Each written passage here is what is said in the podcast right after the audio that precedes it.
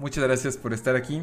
Yo soy Luis Quiz. Estamos hoy con Señor Extremo y Rayton platicando sobre salud mental dentro de esports, cuidándote como los pros. Eh, pues no sé, güey, ¿quieres como introducirte? ¿Quieres...? Eh, claro, sí, no, no, no hay ningún problema. Eh, soy, bueno, me llamo Raúl González, no, no soy Rayton todo el tiempo. Eh, eh, tengo 28 años, sí. Eh, llevo 10, 11 años más o menos, ya no me acuerdo cuánto, buscando como... Bueno, no buscando, sí, lo he logrado. Pero este, llevo como 10 años estando como comentarista. los primeros 8, 7 años de esos, de esos 10 años eh, fueron por amor, al, por amor al arte, no había como nada pagado en ningún lugar, era como por puro gusto. Eh, y he comentado de todo, me ha tocado comentar, yo empecé comentando juegos de peleas, son como los juegos que más me gustan. Eh, me ha tocado comentar juegos de peleas, me ha tocado comentar StarCraft, me ha tocado comentar FIFA, me ha tocado comentar League of Legends, juegos de peleas me ha tocado comentar todo. Me ha tocado comentar Counter, Counter-Strike, me ha tocado comentar Smite. Y, Smite. Nice. Ajá, me tocó, comentar la presentación del servidor para México de Smite. Mm, no mames. Eh, sí, sí. Eso fue mi primer pagado. ¿En serio? Pagaron 60 dólares por comentar eso y hacer el stream. Ah, güey. Eh, mal, pagado, malos tratos. Eh, pero para mí, así como, en ese momento, para mí era como, me van a pagar. ¿Qué? en ese momento no me la creía así de nada. Y ya la razón por la cual empecé a comentar fue porque yo empecé a ver torneos. Ah, bueno, está, bien chido. Ah, antes había un canal en Estados Unidos que se llamaba G4. Y G4 era como un canal de televisión que pasaba cosas de videojuegos. Que Tenían un podcast. como un comeback ahorita, ¿no? O sea, Ajá, que está regresando ahorita. Sí, sí. Y había un. Un este tenían un podcast que en ese momento existían los video podcast. Y yo como que en mi gusto por estar buscando cosas de jueguitos encontré el video podcast de G4. Eh, porque era como mi sueño, ¿no? Que existiera un canal dedicado a videojuegos en la televisión cuando era chico. Es como... no, sé por qué eso cuando estaba pequeño era como algo que me llamaba la atención. Entonces seguía el, podcast y, y, uno de los primeros que vi era sobre Keystone 2. Keystone 2 es una de las arcades como de casa más famosas de California del Norte, donde han jugado como campeones de Estados Unidos, como muy, muy, muy grandes. Simón. Entonces me puse a investigar sobre Keystone 2 y había como videos de Keystone 2 en eh, YouTube donde jugaban Capcom contra SNK2, Marvel contra Capcom, no, Capcom contra SNK2, Marvel contra Capcom 2, Street Fighter 2, eh, y era como ellos y un güey gritando. Así. Ingrid gritando, insultando a todos los que estaban jugando. Eh, porque pues era, era como lo hacían, así alguien se ponía a jugar, lo grababan y empezaba a insultar a los que estaban jugando porque eran sus amigos. Algo como que hacemos la comunidad de juegos de peleas también aquí. Y eh, dije como, güey, está, está, increíble, debería de aprender a jugar juegos de pelea. Y me puse a investigar y en ese momento acababa de salir Street Fighter 4. De hecho llevaba como un año, porque como por, como por el 2009. 2009-2010. Y me puse a investigar más y más y más. Me compré una palanca en eh, la Plaza de la Computación de marca Actec que jalaba en Play 3 que me costó 600 pesos y sin esa palanca definitivamente no sería así nada de lo que he llegado a hacer hoy porque de pura, no sé, de pura cagada funcionaba en, Play 3. y me puse, me puse a jugar me puse a aprender un buen y después encontré torneos. Y esto era antes de Twitch, esto era cuando se llamaba Justin TV y cuando estaba la competencia de Ustream TV. Y me puse a aprender de, Street Fighter y veía que había comentaristas. Y yo, gran parte de lo que aprendí de Street Fighter 4 fue por los comentaristas. Y aprendí, em, empecé a conocer a los jugadores y empecé a conocer como, como las líneas de historia y todo eso. Y en ese momento yo estaba en quinto o sexto de prepa. En el segundo o en el tercer año de prepa. Y. Sí. y lo vi. Me acuerdo que me emocionaba un buen. Y dije, como, güey, yo quiero hacer eso. Estoy aprendiendo un buen del juego, estoy aprendiendo de los jugadores. Está súper chido. ¿Qué tan difícil puede ser? Oh, sorpresa. Eh, Y así como que eventualmente me empecé a clavar mucho en los juegos de peleas. Eh, me acuerdo que estaba, acaba de salir Marvel contra Capcom 3, compré Marvel contra Capcom 3, eh, lo jugué un buen y después salió el cambio de Marvel contra Capcom 3 a Ultimate Marvel vs. Capcom 3, que fue como un parche y rebalanceo y metieron nuevos personajes. Y estaba tan al pendiente y veía que no había nada de eso en español que dije, pues lo voy a empezar a hacer yo. Entonces hay como por ahí en el internet un podcast de Raúl hablando solo de 18 años sobre los cambios de Marvel contra Capcom 3 a Ultimate Marvel contra Capcom 3 y por qué el hecho de que la foot type de golpe, la foot type de patada, de golpe fuerte de Doom haga soft knockdown iba a ser un cambio muy importante en el juego. Spoiler si lo hizo. Estaba bien. y desde ahí como que empecé a mandarlo a todos lados, como que, ah, pues aquí hay comunidades que están jugando, lo voy a pasar, pero nunca lo hice como con el fin de, ah, voy a ser grande, ah, lo voy a lograr. Era como, güey, no hay nadie que esté hablando de esto, yo estoy hablando de esto, lo voy a compartir a todos. Y había un equipo de juegos de peleas en México que se llamaba La Cueva, en la Ciudad de México. Ellos me dijeron, hey, vamos a tener un torneo este fin de semana, ¿quieres venir a comentar? Cosas que en el 2010 eran buena idea, y como, claro que puede pasar mal, así que puede salir mal en la Friki Plaza en la noche. Nada puede salir mal un, sábado en la tarde en la Friki Plaza, cuando ni siquiera estaba como construida bien la parte de arriba. Y ya fui, comenté el torneo y después regresé a mi casa y me dijeron, conocí personas súper increíbles. Casualmente todas las personas que juegan Street Fighter somos señores. Eh, casi todos, no todos. Eh, y ya, y desde ahí empecé. Y fue súper adictivo. Y eventualmente ya como que empecé a ver más juegos. No nada más veía juegos de peleas, me empecé a clavar como en qué otras cosas había. StarCraft yo sabía que era un pedo muy grande desde antes, entonces me puse a investigar. StarCraft 2 estaba saliendo, había una escena competitiva muy grande, me empecé a clavar en los torneos, aprendí StarCraft nada más de verlo. Nunca jugué StarCraft hasta como seis años después. Y lo comenté así, comenté, he comentado a los mejores jugadores de México jugando StarCraft. Eh, y eventualmente, por eh, conocidos, por personas del medio, eh, también he estado un poquito cerca por amigos de amigos y de, porque he estado como gritando a, todos lados cada vez que puedo. Eh, era como más o menos eh, amigo de como personas del medio eh, de prensa de videojuegos en México. me buscaron de Riot alguien que conocí jugando juegos de peleas.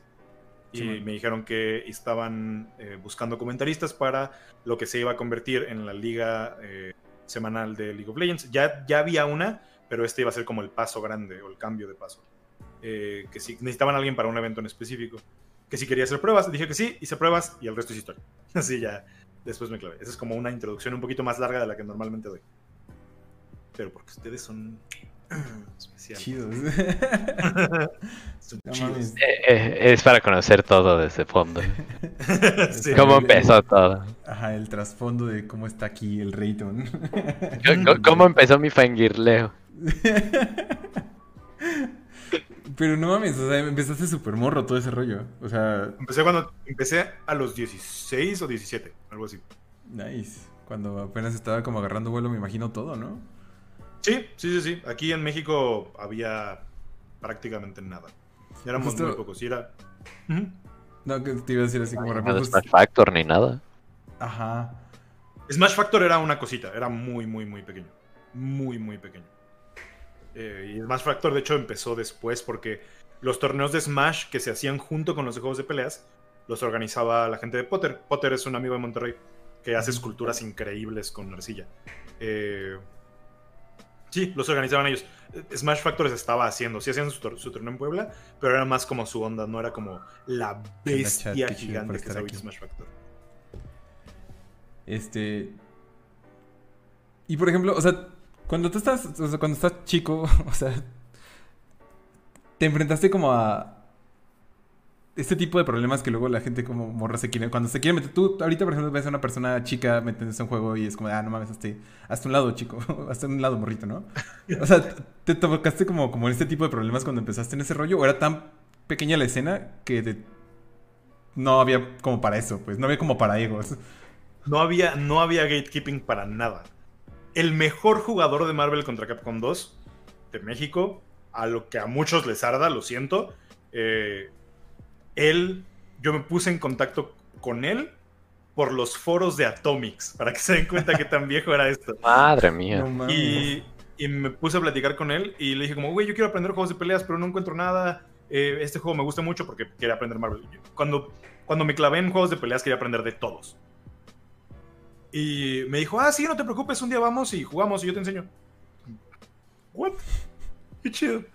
Y eh, igual lo mismo, cuando empecé a comentar juegos de peleas, ni siquiera necesitaban a alguien que comentara, solamente ellos estaban haciendo su stream y no tenían a nadie que comentara y me invitaron a mí.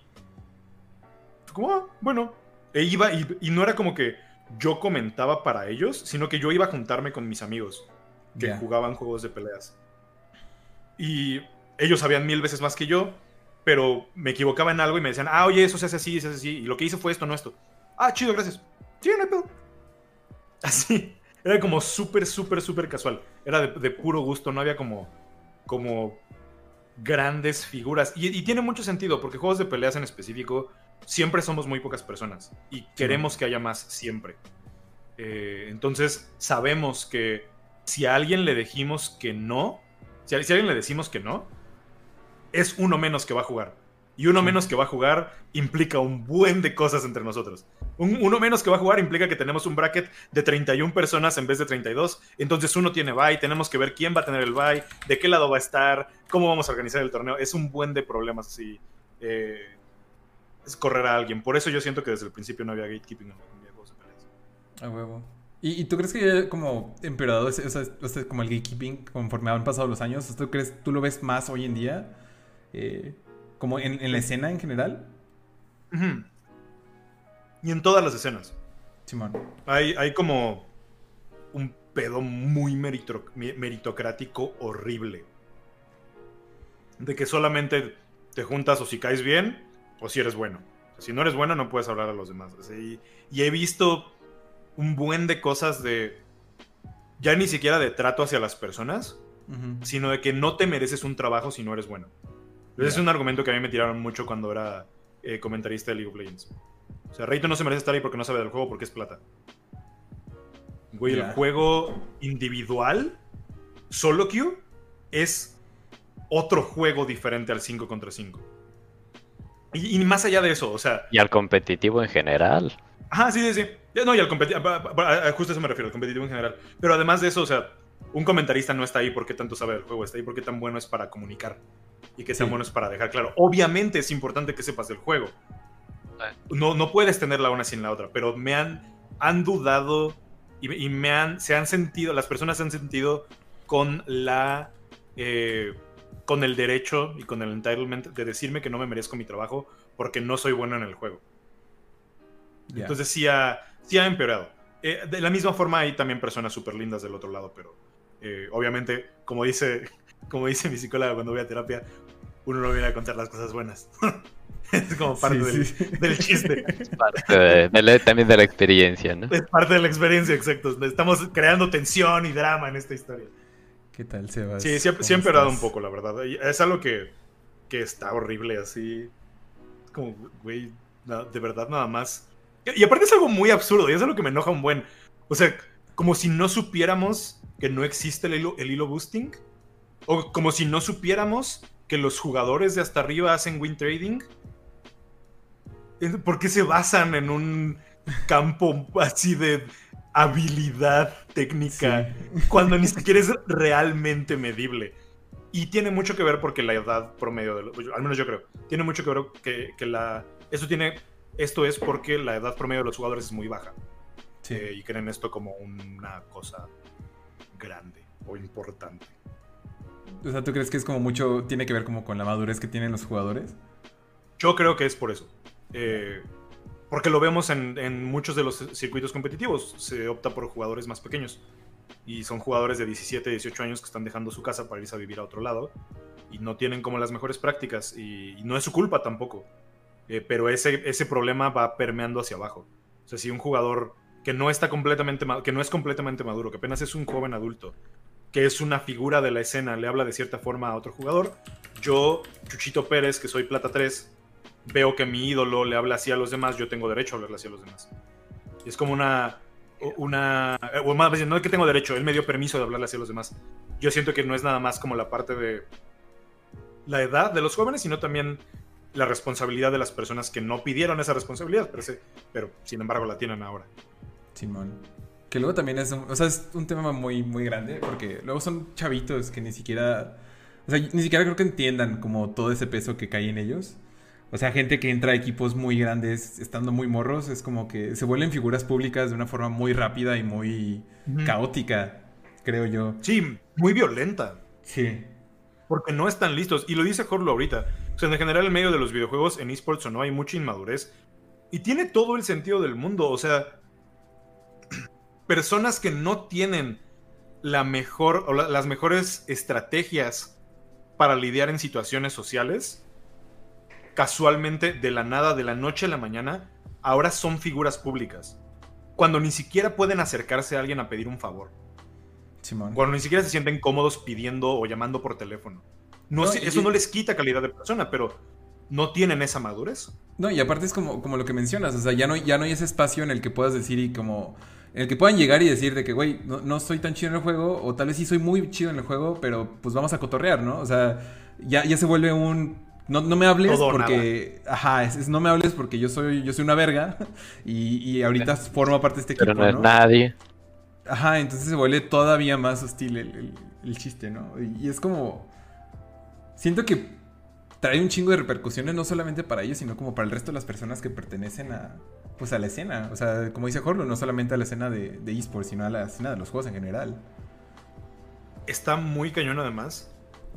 Porque como que empezamos a cambiar. Y, o sea, no quiero decir que conscientemente, pero de repente como que se empezó a cambiar la perspectiva de cómo ves a una persona, como por qué tan bueno es en algo. Y hay, una frase que dijo, no recuerdo, un jugador, de Smash la dijo. Cuando empezó a pasar este, este caso en, Smash y en muchos juegos que empezaron a destapar muchos casos de abuso y se empezaron a apoyar a esas voces, a esas voces. No recuerdo quién, eh, debería de buscar eso. Dijo que se les olvida que lo único que esa persona ha hecho es ser bueno en el juego. No ha hecho otra cosa. No es buena onda. No, es, no se ha comprobado como nada de eso. No se ha comprobado como una persona accesible. No se ha comprobado como una persona, eh, no sé, sensible o empática. Solamente es bueno en el juego. Y creemos que por ser bueno en el juego, automáticamente es una buena persona. Y se nos olvida mucho eso. Cuando personas buenas en el juego siempre va a haber. O sea, siempre, Ronaldo se retiró, llegó otro jugador de fútbol. Se retiró Ronaldinho, llegó otro jugador de fútbol. Y hasta ahí voy a decir porque no conozco más jugadores. Eh, pero siempre hay personas que quieren tomar ese lugar. No siempre hay personas que deban de estar en ese lugar o que estén preparadas. Porque también no podemos culpar a los jugadores por eso. Sí. porque estoy seguro que más de la mitad si les dirían, si les dieran la opción de no ser personas públicas, la tomarían. Porque es desgastante ser una figura pública. Me imagino, a, su, a su escala. Definitivamente. O sea, incluso por ejemplo, cuando no son, o sea, cuando están empezando y que son equipos no muy grandes, o sea, se siente como todavía el peso y empiezan como a, o sea, tú te das cuenta que empieza como a decaer eh, como el estado de la persona porque, pues se ve, o sea, incluso así como en los directos que hay, así de, de, las transmisiones de los juegos, o sea, se ve como las facciones de los jugadores se ven como, y más como por ejemplo aquí en Latinoamérica. Siento que ya están como empezando a cambiar un poquito más ese, ese, ese aspecto, pero siento que ha sido siempre como muy, de cierta forma como informal el cuidado que han tenido sobre ellos en los equipos. Y eso es algo muy cierto, porque la mayoría de los equipos no están formados de personas capacitadas para hacer esto. O sea, los equipos se formaron de amigos que querían jugar y casualmente le dijeron al primo que fuera manager. Eso ya está cambiando ahorita, pero así fue como empezó. Nunca se han preguntado hasta este momento, que, es como yo puedo decir que este año y quizás el año pasado, es cuando más empezaron a preocupar por cómo ven a los jugadores. Y no se dan cuenta que los jugadores son una marca, los jugadores son un eh, asset del equipo que el equipo puede utilizar. Y más importante, se les olvida a los jugadores que se están dedicando 12 horas al día, o, más en algunos casos, o menos en algunos casos, en la etapa más importante de su vida, se le están dedicando a un jueguito. y, y, eso está muy cañón, porque cuando se acabe el jueguito, ¿qué van a hacer? no, no tienen como las habilidades necesarias para desarrollarse y hay, hay casos que sí las tienen, hay casos que se las están inculcando. Eso quizás es una crítica más al pasado. Pero estás dedicándole una etapa de formación súper importante de tu vida a un caso súper específico que no sabes si va a estar ahí siempre. Y que mañana te pueden desechar porque llegó un jugador mejor. Y eso es algo que los equipos no están cuidando, los jugadores no se están preocupando. Y es un mal que eventualmente va a regresar a cobrárselos. Y eso está. Cuando te pones a pensar en eso, está, está feo. Porque lo único que están haciendo. Sí, da miedo, porque lo único que están haciendo estos jugadores es seguir un sueño. Ellos están cumpliendo su sueño. Y cumplir un sueño no debería de tener esas, esas repercusiones. Cumplir un sueño no debería de ser a costa de tu salud, o a costa de tu futuro, o a costa de tu crecimiento como persona. Eh, eso, es lo que está más cabrón. esta, esta idea del artista que persigue la obra perfecta, sacrificando todo, es muy dañina y, no nada más aquí. Existe en la música, existe en la pintura, existe en la escultura, existe en cada obra de arte. Existe en la ciencia, existe en todos lados. Eh, creo, que, creo que dejar de romantizar eso a nivel general, no nada más en los jueguitos, eh, es como uno de los pasos que tenemos que hacer como conciencia colectiva. Sí, eh, Jorge pregunta que si sabemos cuál es la duración promedio de la carrera de una persona dentro de esports. Depende mucho del juego. Eh, y Latinoamérica es como el peor caso, porque tenemos jugadores que se retiran al primer año, tenemos jugadores que llevan 7 años compitiendo y no se han retirado. Eh, jugadores de 13 años que siguen compitiendo. y que no van a dejar de competir los siguientes 3. Eh, yo me atrevería a decir que como por unos 4 cinco años eh, estaría como el promedio, si no es que más bajo. Pero estás hablando que si es cuatro o cinco años, el, mínimo para competir en la mayoría de las ligas es 17 años. Estás entrando de 17 saliendo de 21. Te perdiste la carrera. Sí. Obviamente. Que es, es el... Y no, no digo te perdiste la carrera por el estudio, sino te perdiste la experiencia social de la carrera y el crecimiento social dentro de la carrera. Las habilidades como persona que adquieres para desarrollarte como persona y como adulto, más importante, las adquieres en, ese tiempo, en ese tiempo. Y, los jugadores profesionales están encerrado, encerrados cuatro años con otros chamacos igual de temperamentales que ellos. Está muy cabrón. y además son figuras públicas. Y, eso es, o sea, pues eso que mencionas, pues es algo que no consideraba que pues muchas veces este tipo de problemáticas temperamentales que tienen, o sea, las comparten con gente igual, o sea, no hay como una, no hay un escape, o sea, obviamente en equipos más grandes pues sí tienes como todo como un equipo que se dedica a cuidar este, estos temas psicológicos e incluso físicos dentro de los jugadores. Pero no manches, o sea, literal, estar compartiendo cuatro, cinco, incluso hasta 10 años con la misma gente, o sea, no mames. Y, y está, o sea, podemos hablar de League of Legends. Sí que es como el caso de éxito más grande. La mayoría de los equipos, si no es que todos los equipos de Latinoamérica, de Liga Latinoamérica Norte, en, perdón, de Liga Latinoamérica en específico, el circuito más grande de Latinoamérica, hasta donde tengo entendido, creo que todos tienen psicólogo deportivo en casa. O mínimo un psicólogo deportivo que va de vez en cuando a revisarlos. Que tiene poco, ¿no? Es algo que tiene poco. Pero además lo hacían para cuidar la mentalidad de los jugadores en el juego. No para cuidar la mentalidad de los jugadores. En general, sí, ¿no? Ahora, estamos hablando del, e del caso de éxito. ¿Qué pasa con los LVPs, con la liga de abajo? ¿Qué pasa con el niño de 17 años que está entrenando para ganarle al que ahorita está arriba? Que está entrenando en su casa, que no tiene acceso a recursos de salud mental. Esa cadena se va para abajo. Y es porque también, y de nuevo, no es culpa de los jugadores.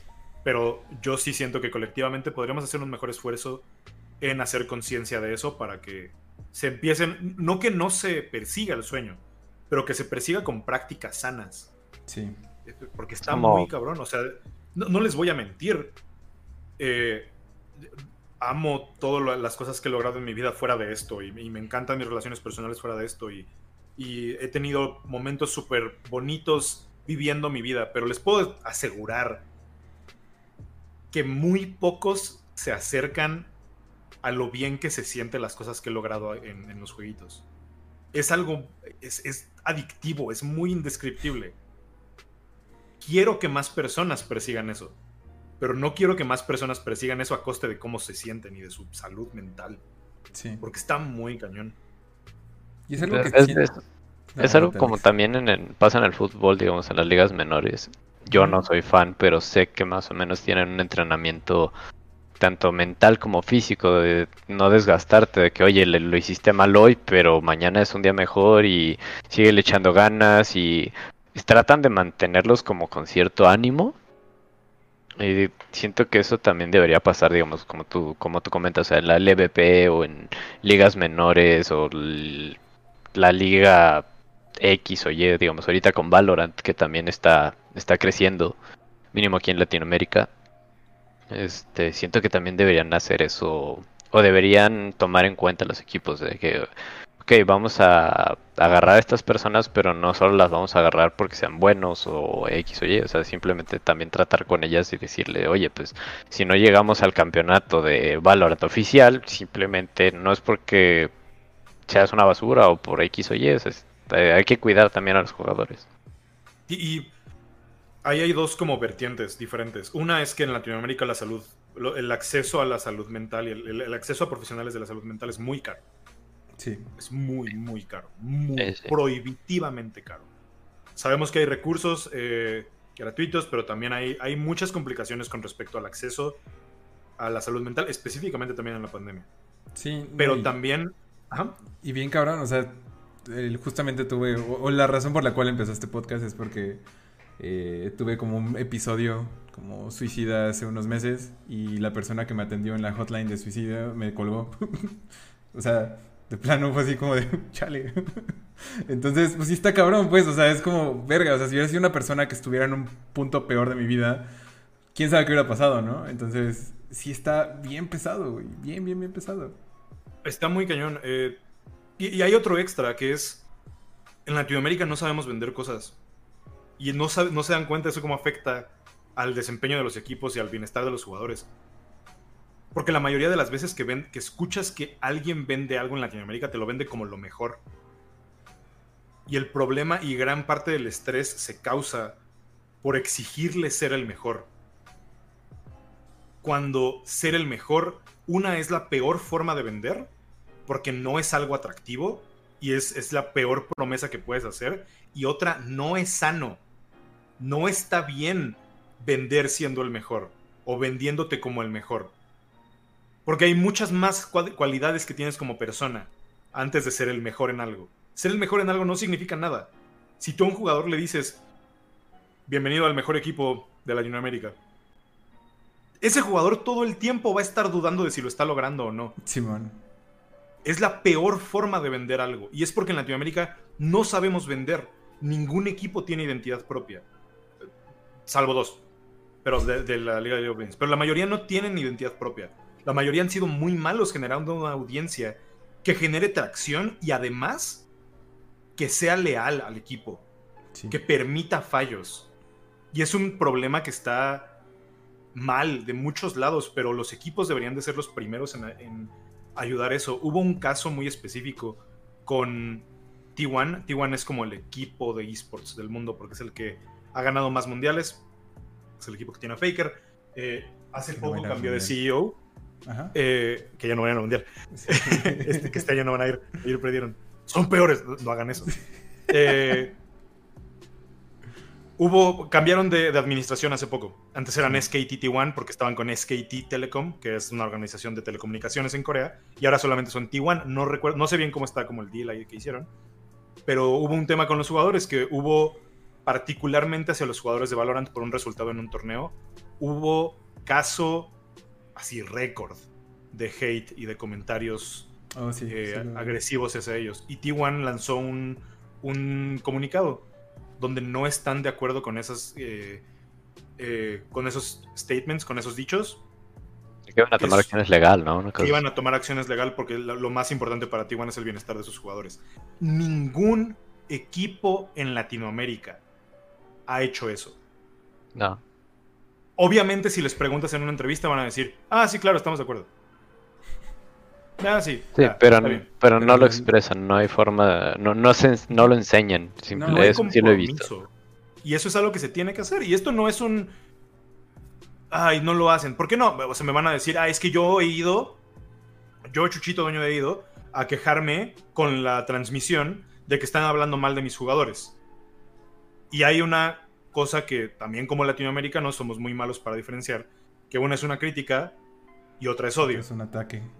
Y, otra es un- y una es un ataque. Somos muy malos confundiendo los ataques con las críticas, tanto para darlos y para recibirlos. Eh, y eso es algo que no se hace. Hay un, bueno, Corlo pre- pregunta en el chat que si consideran que existen medidas que los desarrolladores de esos juegos puedan tomar para promover un mejor estilo, mejor estilo de vida para los jugadores, o si es algo completamente ajeno al juego.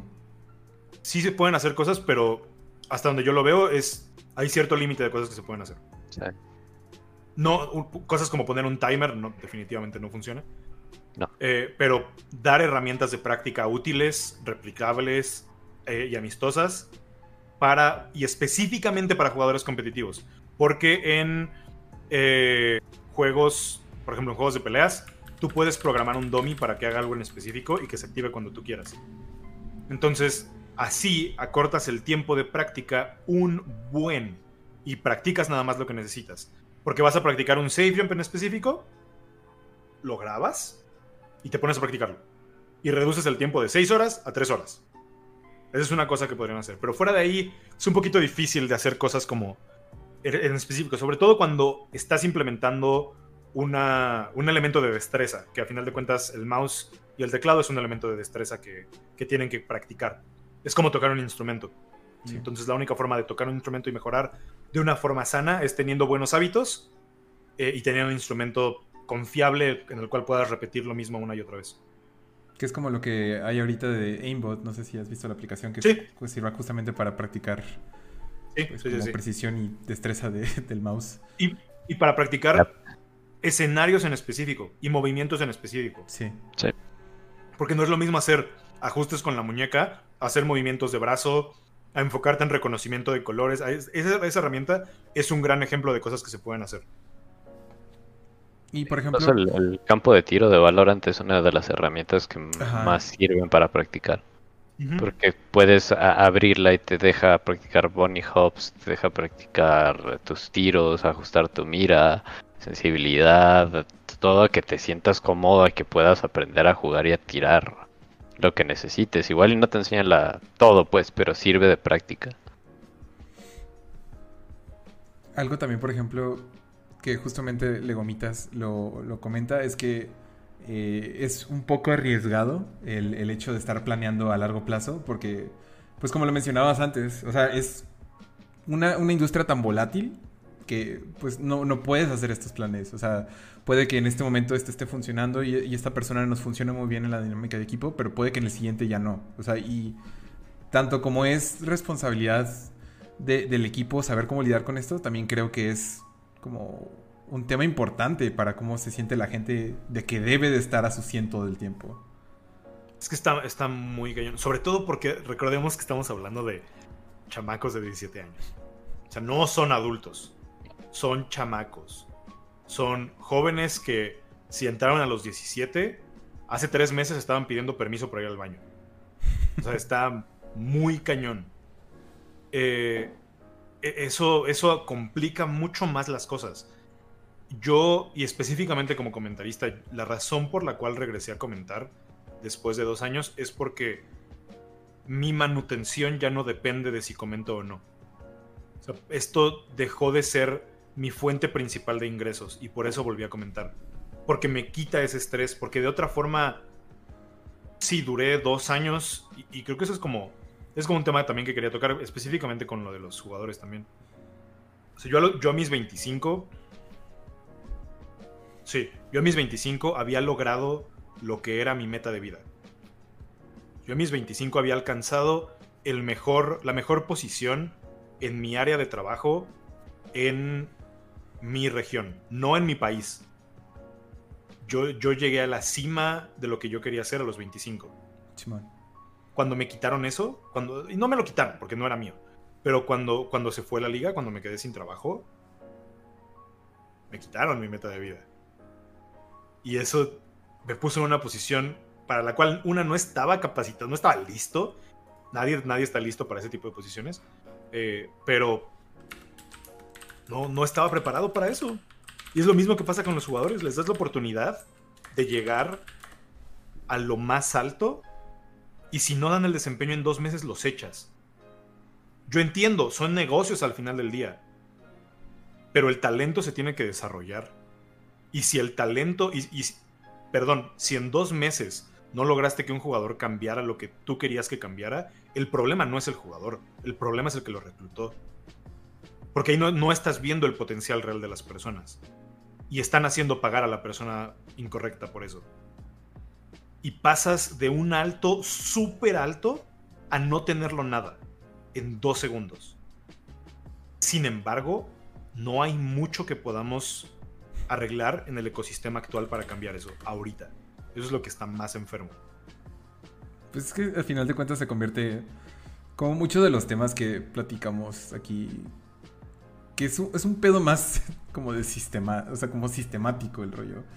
Y pues lamentablemente a nosotros las personas que estamos tratando de hacer como un cambio o estamos tratando de, no solamente para los demás, sino para nosotros mismos, nos toca pues tratar de, pues, de acoplarnos lo mejor posible sin sacrificarnos. O sea, tener bien presente esa parte de nosotros de que yo no voy a sacrificar mi bienestar por esto. A pesar de que sea lo que más quiero, a pesar de que estuve en el mejor momento de mi vida, yo no pienso sacrificarme a mí por esto que probablemente sea temporal, ¿no? Entonces, sí, sí, es bien complicado esta industria, o estas industrias, más que nada.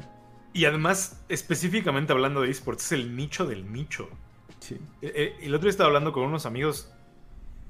No podemos hablar de industria en México de esports. No hay industria. Hay tres ligas. La mayoría no son de México. La mayoría de los jugadores y de los equipos no son de México. Si tres, si, si una de esas ligas se va, la mayoría de los equipos o desaparecen o cambian a otro juego. Eso no es una industria. En ningún lado eso es una industria. No, no se puede mantener. Eso es, eso es un fenómeno. Es un nicho que, que, está existiendo. Estoy súper agradecidísimo por eso, porque, porque me dan la oportunidad. Y por eso, cada vez que puedo comentar, cada vez que puedo hacer algo para ese nicho, lo hago con todo el profesionalismo y respeto que se merece. Pero se les olvida muy cañón a todos incluyéndome, que la acción de uno puede hacer que se nos vaya el jueguito a todos. Si un jugador hace algo malo en Latinoamérica, un desarrollador, un publisher, una liga, está en todo su derecho y es 100% comprensible tomar sus cosas y largarse. E irse a Europa, irse a Oceanía, irse a Turquía, irse a cualquier otro mercado emergente. Pues es básicamente lo que está pasando con CSGO, ¿no? Eh, pero lo, de CSGO, es un poquito diferente porque tienen a Valve de, fondo. Y acuérdate que Valve como que no ve eso. Sí. Pero supongamos que las, tres ligas en México son como... Eh, son Free Fire, eh, Rainbow Six y League of Legends. Gears mm. of War tenía como eventos muy grandes. Gears of War ya tuvo un tema de match fixing de uno de los jugadores. Arreglaron una partida. En ese momento, The Coalition puede decir, ah, bueno, no voy a hacer ningún evento en México. Pum de repente, toda la base de jugadores que no pueden viajar a otro país, que es la mayoría de los mexicanos promedio, se quedan sin la oportunidad de poder competir y cumplir su sueño. Por un güey. Por un güey que dijo, tengo miedo, no lo voy a poder lograr, no voy a ser el mejor, regresando a este tipo de, dichos que, echamos al principio, tengo que arreglar esta partida. Te pago 300 dólares, te pago 600 dólares, te pago 1000 dólares porque empatemos para que no pase tal equipo que sé que me va a ganar, porque más o menos eso fue lo que pasó. En ese momento, The Coalition pudo haber dicho, bye. ¿Qué pasa con Juan Pérez de 8 años que ve a Identips jugar y dice, yo quiero ser él? Por uno, nos quitan a todos, ya, y a veces ya ni siquiera es el sueño, a veces es la manutención, a veces es el sueldo, porque alguien le pareció chistoso. Y, para mí por eso esto es como súper, súper, súper, súper de pincitas. Porque conozco muchas personas por esto. Me gusta conocer a las personas. Mi Rumi, uno de mis mejores amigos, lo conocí por esto. Sí. Si no hay esto, él se va. Él se regresa a su país. no quiero que se ¿Quién vaya. es? Pero creo que ya sé quién es. sí, sí, sí. Sí, o sea, no, no quiero que se vaya. Es- está bien cabrón eso. Y, y de Claro. nuevo, los chamacos no pidieron esa responsabilidad. No es su Ah. responsabilidad.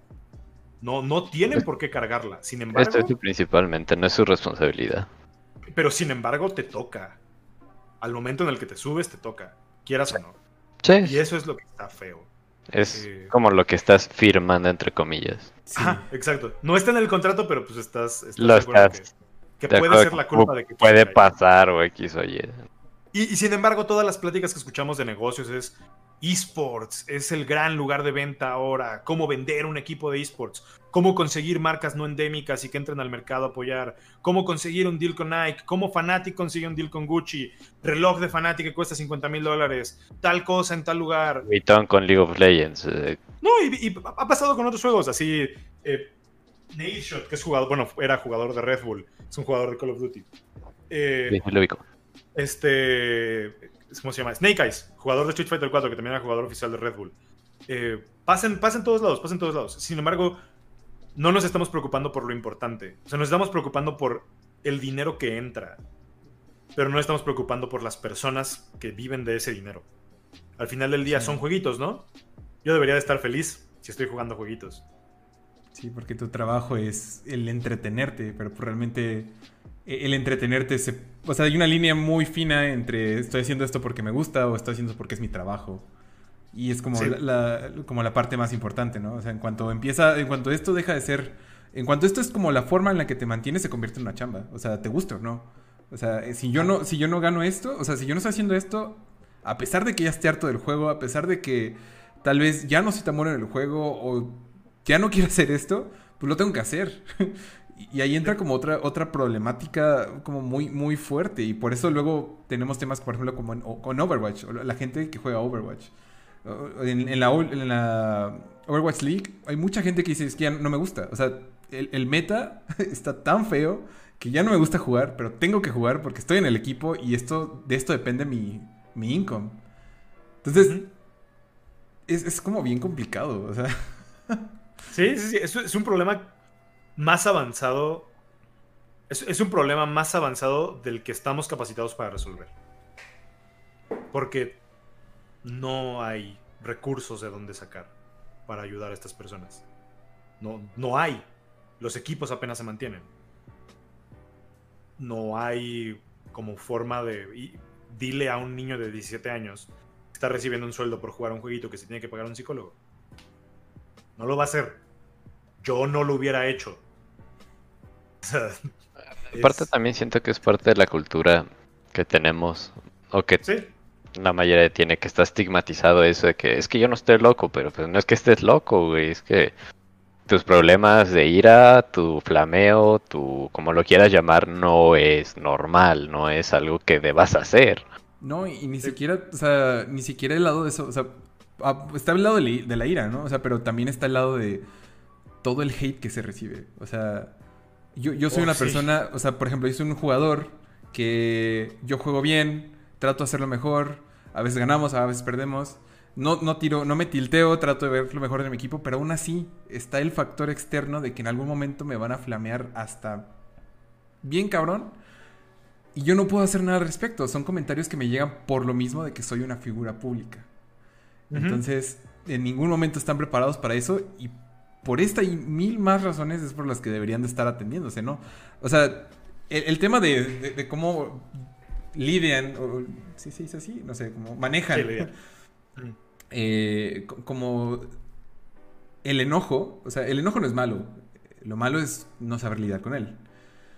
Pero no solamente es como el único factor que te debería llevar a terapia, sino también como el eh, esta parte que te hace no estar bien, que no siempre es el Claro. enojo. Y, y aquí entra como la otra parte del problema, que es, pues, no todos tienen para pagarse ir a terapia, para ir a terapia. Sí. Eh, aquí la forma en la que yo lo resolví es que yo me pagué ir a terapia y de hecho iba a terapia desde antes de entrar a comentar eh, League of Legends. Eh, llevo... yendo a terapia siete años, más o menos, como entrando y saliendo. Sí. Eh, y la racha más grande fue cuando estaba yendo a comentar. Porque no estaba preparado para el, ambiente laboral, no estaba preparado para la responsabilidad y, y venía saliendo de un problema, me estaba encontrando con esta oportunidad, empecé a comentar y pues decidí seguir porque era lo que más sentido hacía. Eh, y y es, así es como yo tuve que, yo aprendí a lidiar con eso porque no, no puedo pedirle que, ay, no me digas cosas feas. Eh, porque pues es el internet. O sea, si no me las dicen en League of Legends, me las van a decir un random en Twitter porque se le hinchó un huevo, así. Entonces, sí, ese es el problema feo, pero creo que aquí es donde los latinoamericanos somos especialmente buenos para lidiar con eso. Donde decimos, ah, pues sí, que me la pele y ya. Como disminuir el problema la mayor cantidad posible, pero tampoco es la forma más sana de resolverlo. O sea, Ah, Claro. sí, sí- sí me han tocado. Sí, sí me han tocado mi. No mi parte, me han tocado un ratote de, de ser el foco del hate por un rato. Y me ha tocado escuchar de todo. Lo, a mí, lo, o sea, yo siempre lo he dicho, a mí me valen 3 kilos de reata lo que me digan, porque si alguien va a ser duro conmigo, voy a ser yo. Sí. Cosa que me diga alguien random del internet me puede importar 3 kilos, pero mi mamá no tiene por qué ver eso. Mi papá no tiene por qué ver eso. Mi hermano no tiene por qué ver eso. O sea, cuando tenía el cabello azul en Copa Latinoamérica Norte, entraba, mi mamá veía las transmisiones con mi papá y mi hermana. Lo primero que les dije fue apaguen el chat. Digo, sí, cuando empezó, luego, luego lo apagué. Que tu mamá no quiere saber que a su hijo le están diciendo Luna Bella y que luego se meta a buscar quién es Luna Bella y vea con quién están comparando a su hijo. No Luna porque. Luna Bella tenga algo de malo no, no, no. porque- pero- pero, pero que se estén burlando de una persona que quieres. Mi papá no tiene por qué ver que digan porque soy un estúpido que no sabe hablar. O que digan que soy un estúpido porque no sé del juego. A mí me pueden decir eso y me vale 3 kilos, yo me digo cosas peores. Pero, pero no, no tienen por qué ver eso ellos. Y eso es lo que a mí no me gustaba y tuve que aprender cómo, cómo lidiar con eso. El internet no iba a parar. El internet Sí, no, no se iba a detener. En algún momento, por ejemplo, o sea, en esta parte que dices que fue como lo más complicado, ah, el, el- ¿consideraste el no pedir ayuda? O sea, en tu cabeza pasó de que, pues, ¿qué tal si, o sea, qué tal el pensamiento así como lo acabas de mencionar, que me la fleto, o sea, sin ir a terapia, sin ese tipo de cosas. ¿Alguna vez consideraste no tomar ayuda? Sí, antes de, ir a terapia. Pero como empecé a ir a terapia antes de comentar, antes de, de entrar a League of Legends, eh, hubo un punto donde no estaba yendo a terapia, pasaron cosas en mi vida y ya era demasiado para mí. O sea, ya no, ya no podía yo solo. Y en ese momento fue cuando dije, pues sí, o sea, no me encantaba la idea, no estaba como muy seguro de eso, eh, pero decidí ir y desde ahí como que encontré el escape que siempre había buscado y que, que es súper importante y, y me aseguro siempre que tenga una negociación de, de algún trabajo, de algún empleo, tener suficiente para eso, porque para mí es súper, súper importante. O sea, de verdad, no puedo, puedo, puedo decir que no, no sé si seguiría haciendo esto si no hubiera ido a terapia. Porque sí, me dio las herramientas necesarias para que cuando me pasaron los problemas, los pudiera enfrentar. Y no tener que enfrentarme al problema sin herramientas y luego adquirirlas. Y eso hizo un, un cambio brutal en cómo, cómo me acercaba a lo que estaba haciendo.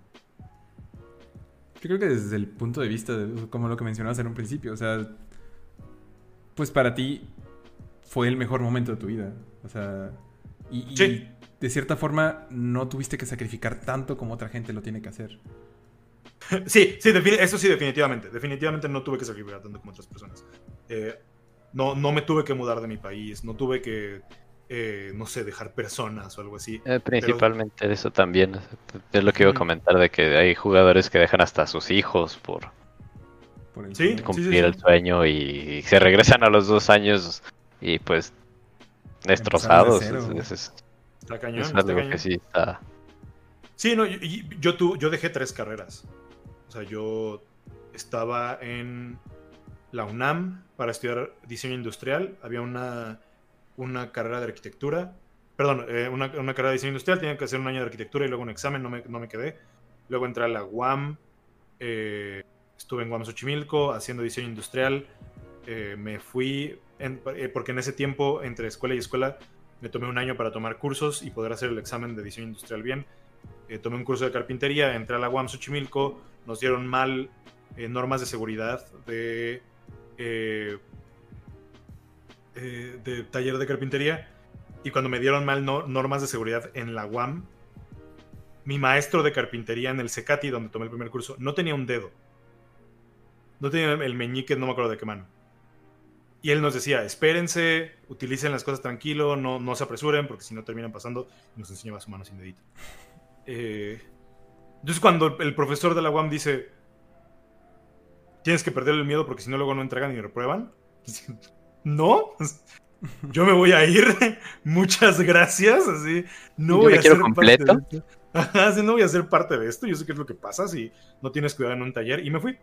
Y luego estaba en la ULA, en sistema ejecutivo, iba nada más sábados y domingos, eh, cuando estaba pasando como una de las etapas más altas de ansiedad de mi vida, eh, que ya, ya, seguía yendo terapia ahí.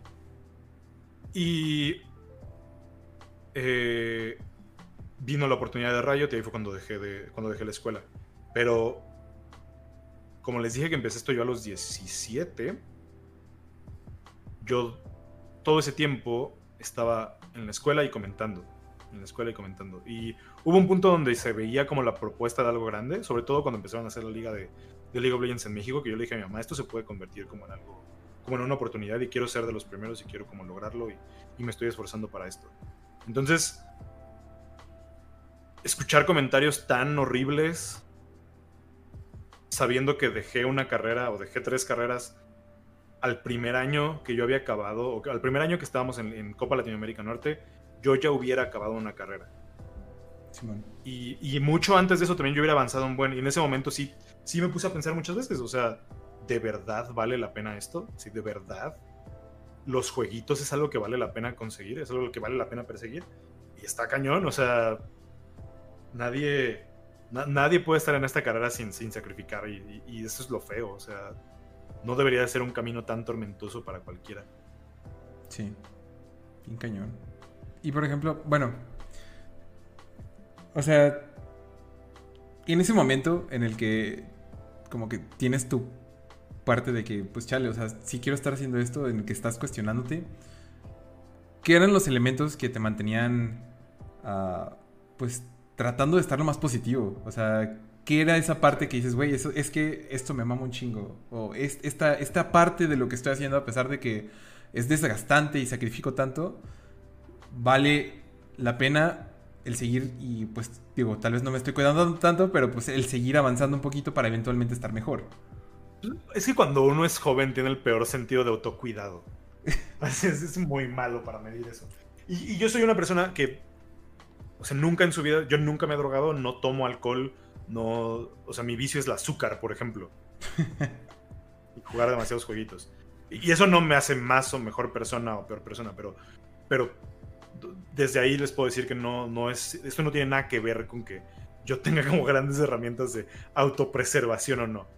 Eh, en ese momento era, es una oportunidad, así, tengo que perseguirla y tengo que perseguirla y tengo que perseguirla porque el primero que lo hace es el que le pega mejor y en ese momento yo me veía como una persona muy completa para todo esto porque comentaba como más de 14 juegos diferentes. Eh, y es algo que digo con mucho orgullo y, lo sigo diciendo todavía eh, porque me empecé a interesar en cosillas de diseño de juegos eh, desde antes. Eh, intentaba meter cosas de diseño de juegos al momento de estudiar un juego para poder comentarlo mejor y aprenderlo más rápido. Eh, y es algo que desde el principio para mí era como, es algo que quiero hacer. Y cada vez era, era como, como perrito pavloviano, así. Me empezaban a dar estímulos buenos cada vez que avanzaba poquito y era muy adictivo y era muy, muy, muy adictivo no querer dejar de seguirlo, porque sí, y esto lo dije el otro día con unos amigos, nadie me va a dejar mentir, los bajos de los esports son horribles, son muy bajos, se siente muy feo, son crisis de identidad horribles, son, porque están muy pegados a ti, estás perdiendo tu sueño, estás perdiendo algo que buscaste. Eh, para mí esto ya es una identidad mía, es parte de mi identidad, es parte de mí. O sea, no existe Raúl sin los jueguitos. Porque me han formado de muchas cosas, porque para mí fueron la, la forma en la que aprendí a perder, fueron la, forma en la que aprendí a estar en un equipo, fueron la forma en la que aprendí a comunicarme. eh, muchas cosas del avance que hice con mi terapeuta fue porque logramos encontrar similares de juegos competitivos y, era como la forma en la que hicimos ese vínculo y me ayudó a encontrar que yo ya sabía las estrategias necesarias para eso. Eh, los bajos son muy bajos. Los altos, por más pequeño que sea, se siente como si fueras el maldito rey del jodido mundo, así. Te sientes como la mejor persona. Pudo haber comentado el nuclear para 30 pelados en el cuarto piso de la Friki Plaza a las 8 de la noche, la misma final que comentaba cada sábado. Pero esa vez era un torneo importante y me sentía como el maldito rey, así. E, eso, eso era una de las cosas que más me hacía como seguir. Y la verdad es que hubo un punto donde, sobre todo cuando se empezó a convertir esto como una posible carrera, eh, lo disfruto mucho. O sea, disfruto mucho hacerlo. Eso es algo que, que puedo disfrutar muchas cosas, puedo estar muy feliz en muchos lados, puedo pasar momentos gratos con personas, pero estar, yo estando comentando es, es, una faceta que no he podido encontrar en otro lado. Y me gusta mucho y la disfruto un buen. Uno de los problemas que con lo que yo he lidiado toda mi vida es que siento que me cuesta mucho trabajo darme a entender con las personas, como compartir lo que quiero decir. Eh,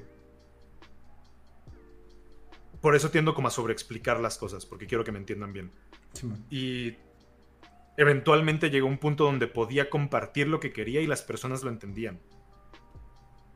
Y, déjame decirte que una de las cosas más, más chingonas que puede sentir un ser humano es que hable y que su palabra tenga impacto. No porque influenciaste a alguien, sino porque te entendieron exactamente lo que querías decir.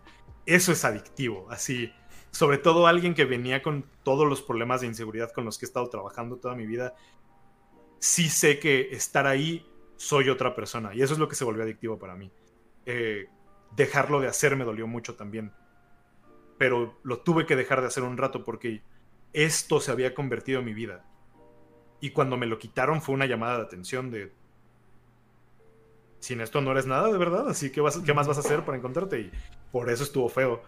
Eh, y por eso ahorita estoy regresando a hacerlo, porque de verdad disfruto muchas cosas, disfruto pasar tiempo con mis amigos, disfruto jugar juegos de mesa, disfruto un buen de cosas.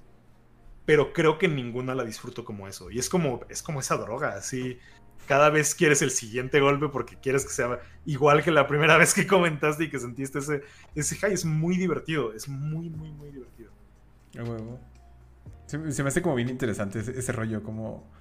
O sea, pues es algo que vemos en los juegos, o sea, y es algo que siempre me ha impresionado y es algo que yo admiro mucho y por lo que estoy en, este, en esta industria, ¿no? No solo como eh, en el desarrollo, sino que un juego te puede dar muchísimas como experiencias y te puede desarrollar tantas cosas, o sea, como tú lo mencionas, o sea, tú empezaste en el esports y tenías muchas inseguridades con las que estabas trabajando o estabas todavía no trabajando y, pues te dio una forma de lidiar con ellas que probablemente otra cosa no te lo hubiera dado. Y está bien chido. O sea, me gusta mucho de los juegos. Esa parte, y, digo, para no estar solamente hablando de lo, negativo. y está bien chido. Está, está, bien chido, la neta. siempre que escucho cosas así, me, me da un buen de gusto. A mí me gusta un buen porque yo soy una persona muy competitiva. Pero mal. Así. muy competitiva, en serio. El otro día, un amigo. ¿Se, puede insultar en su stream? Simón. No hay ningún problema. Ok. El otro día, un amigo compró Parkitect, este como Roller Coaster Tycoon. Me dijo: Ven a ver el parquecito que estoy haciendo, está bien chido te voy a partir tu madre haciendo un parque. Y así lo compré inmediatamente y los dos nos pusimos a hacer un parque al mismo tiempo y perdí miserablemente. Soy una persona muy competitiva, pero al mismo tiempo soy una persona cero física. Cero física. La única cosa en la que hubiera podido competir era ajedrez y no puedo. No, el cerebro no me da para ajedrez. Soy una persona muy estúpida. Eh, Y los deportes ni de broma. Si fui, cuando estaba pequeño fui a Tochito Bandera. Me dijeron, ay, el primer partido es el domingo a las 7 de la mañana. Tenía como 10 años. Mi reacción fue como, domingo a las 7 de la mañana, no chingues, yo quiero dormir, güey. Quiero ver Chabelo y mamarme dos litros de leche con chocolate y unas galletas. Así era eso lo que quería hacer cuando tenía 10 años. Eh, no podía convertir en otro lado que no fuera los juegos. Y déjame decirte, si nada te hace sentir más estúpido que perder un juego de peleas cuando sabes que tienes todo ganado y la cagas porque se te congelaron las manos. Y la perdiste, güey. Te eliminaron del torneo 0-2, güey. Eres el meme de internet. ¿Cómo vas a lidiar con eso? Pues no sé, güey, pero tienes que lidiar con eso porque eres un mocoso de 18 años que le da miedo el fracaso y ahora fracasaste en tu cara. Así que, ¿de qué forma le vas a hacer? Pues no sé, güey, te lo vas a tragar, así vas a ver de qué forma vas a aprender a lidiar con eso, pero es la única forma en la que yo pude haber experimentado eso. Así, eso como muchas otras cosas, o sea, como cómo disfrutar cuando le estás pasando bien, cómo disfrutar cuando las cosas te salen bien, es algo que también te da y, y, algo que he trabajado últimamente en terapia es algo que yo ya sabía por jugar Magic. Eh, uno de mis formatos favoritos de Magic es Draft. Ya en un sobre se sientan ocho jugadores en una mesa, a cada jugador le dan tres sobres, todos abren un sobre al mismo tiempo, toman 15, de esas 15 cartas, toman una y pasan el sobre a la izquierda. Eh, y así, hasta que se acaben los sobres. Y con eso te armas un deck y luego juegas entre todos. Eh, ese es de mis formatos favoritos, me gustan un buen, soy pésimo. Pero una de las cosas que se enseña mucho en draft y en póker, porque tenemos mucho el póker, es que no puedes medir tus estrategias en base a los resultados. Porque puedes tomar una buena decisión y perder. Y, el, perder no tiene que ver con la decisión que tomaste. El perder tiene que ver con las cosas cósmicas que tuvieron que ver con la suerte y el azar. El RNG. Ajá. Eh, eso no tiene nada que ver con tu decisión, eso no tiene nada que ver con tu conocimiento, eso no tiene nada que ver con tu calidad como persona. Eso tiene que ver nada más con que eh, tomaste una decisión buena que no dio el resultado que querías. Y eso es ahorita en lo que estoy trabajando, porque soy muy enfocado en los resultados. Y, eso lo aprendí de Magic hace seis años, siete años. Eso es algo que ya sabía. Lo tengo que aplicar a mi vida. Ah. Es diferente, sí. De hecho, de hecho para allá.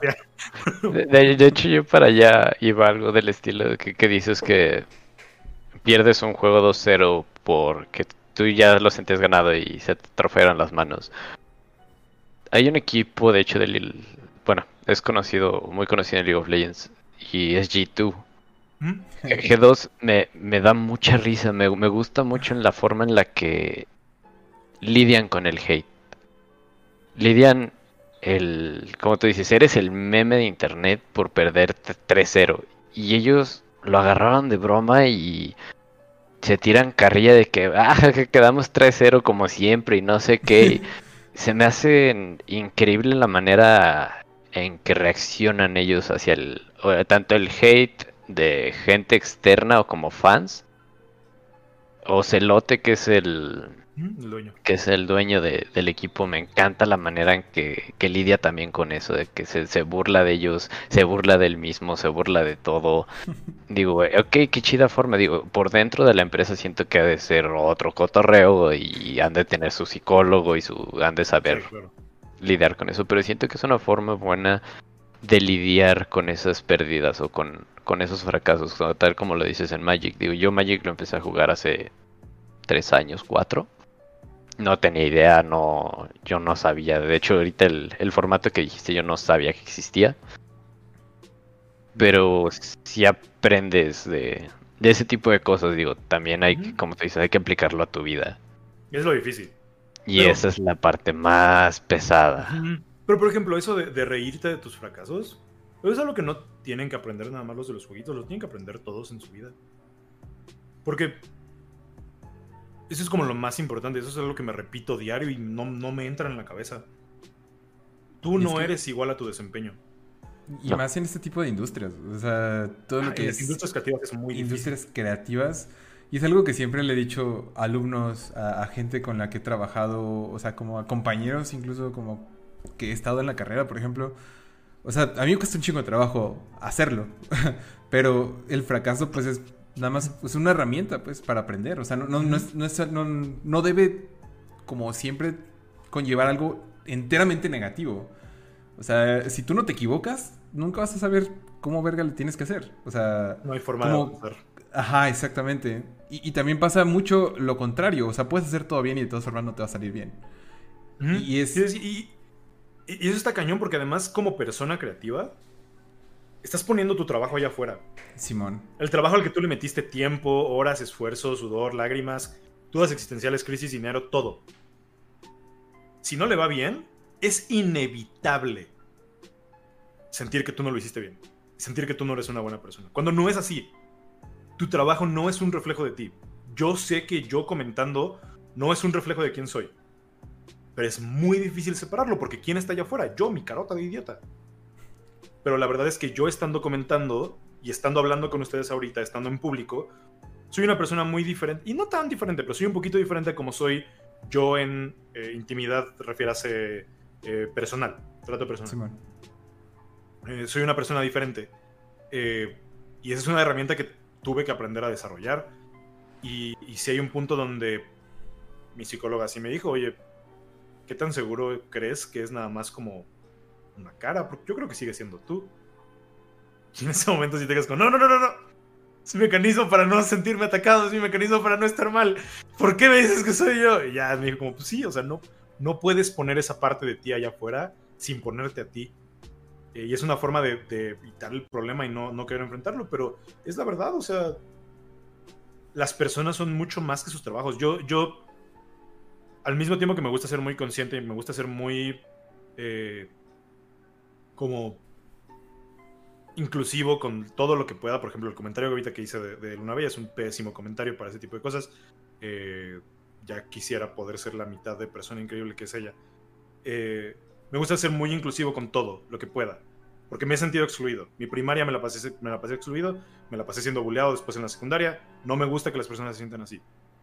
Sin embargo, yo sí creo que las personas son más que todo su trabajo y que el trabajo Sí. no refleja a todas las personas. Eh, eso es algo que, que cuesta mucho trabajo hacer y eso es algo que cuesta mucho trabajo de ver específicamente. Y en los juegos es muy difícil. Tú, lo- los jugadores y los comentaristas también, yo también, a mí también me ha pasado. No, no puedo pararme aquí diciendo que soy el ser que tiene todo esto claro, porque por supuesto que no soy el primero en cometer el error. Yo también me he tomado cosas personales que me han dicho. Es, está muy difícil. Pero se nos olvida que hacemos todo esto para ayudar nuestra industria o nuestro campo de trabajo, porque queremos que esto crezca. Los jugadores a veces creen, y esto pasa mucho como comentarista, que es un comentario para intentarlos lastimar o para intentarlos eh, De una forma personal. Ajá, como de una forma personal, para intentarlos hacer menos. Cuando no, güey, o sea, si ellos no juegan, yo no tengo trabajo.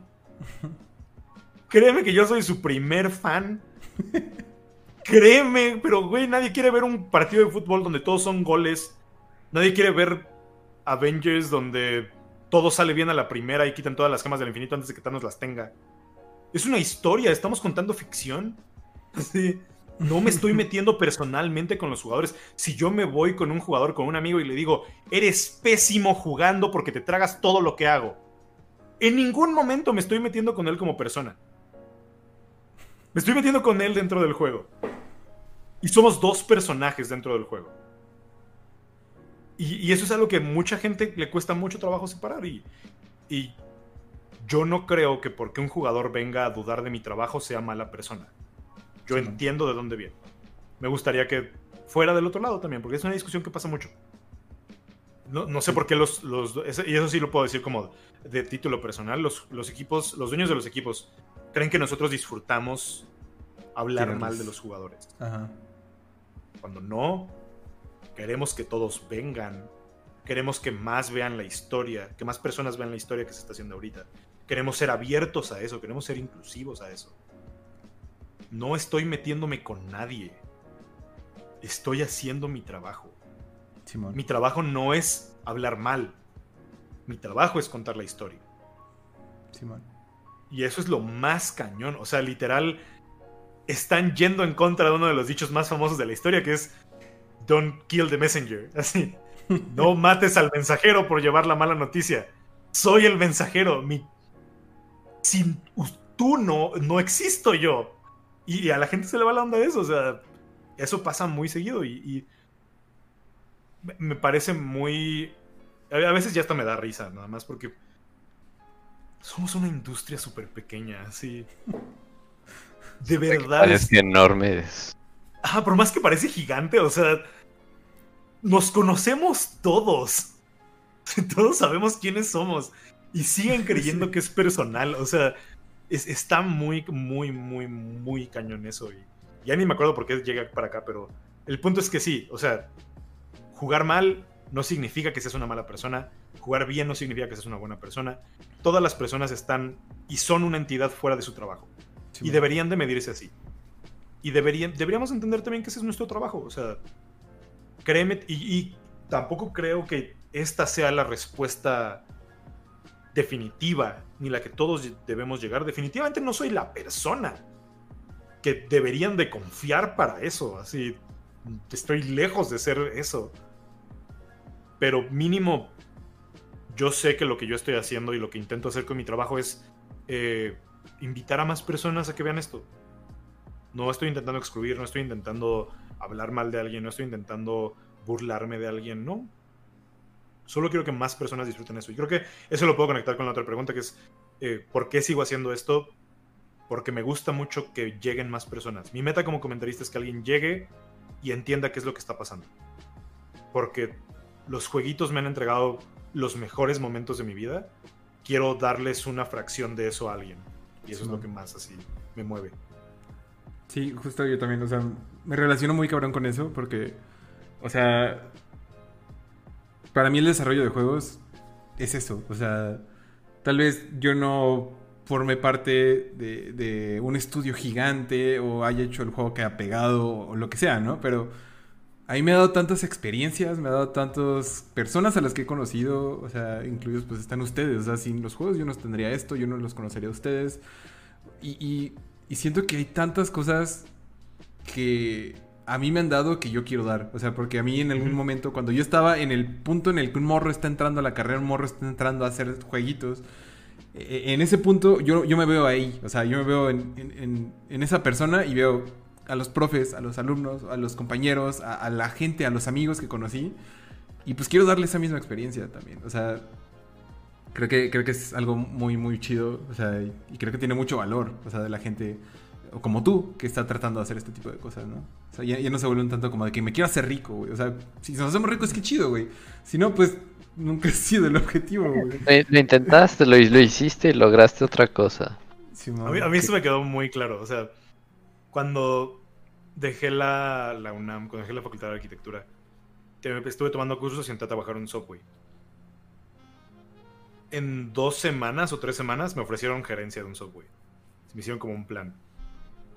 Si puedo farolear de algo en la vida es que soy muy atento en servicio al cliente. No sé por qué. No sé por qué razón. Me gusta un chingo el servicio al cliente. Es de las cosas que más disfruto hacer. Trabajar en un eh, fue de las cosas más divertidas que he hecho. Cuando me dijeron eso, me cayó como el 20, así de ¿Puedo seguir intentando comentar? Eso fue antes como de las 80 crisis de identidad. Eso fue como lo que me impulsó a seguir comentando más bien. Pues, si, todo sale mal, puedo regresar a Subway. Subway va a estar aquí. El momento actual de los jueguitos, nada más es ahorita. Y es o lo tomas o lo dejas. Y, y fue como, güey, pues sí puedo, o sea, puedo, si, si de verdad me veo en la situación donde ya no puedo seguirlo haciendo por X o Y razón, puedo regresar a otro trabajo. Quizás no es el más glamuroso, quizás no es el mejor, pero sigue siendo digno y sigue siendo un trabajo. Si todo sale mal, puedo, ahorita que ya tengo un, título de mercadotecnia, puedo entrar a, un, a una agencia. Puedo trabajar en un software. Puedo trabajar en un tianguis cargando bultos. No porque esos trabajos no requieran práctica. De hecho, muy probablemente me corran de cargar cosas en un tianguis porque soy la persona más débil del mundo. Eh, probablemente estoy así el peor.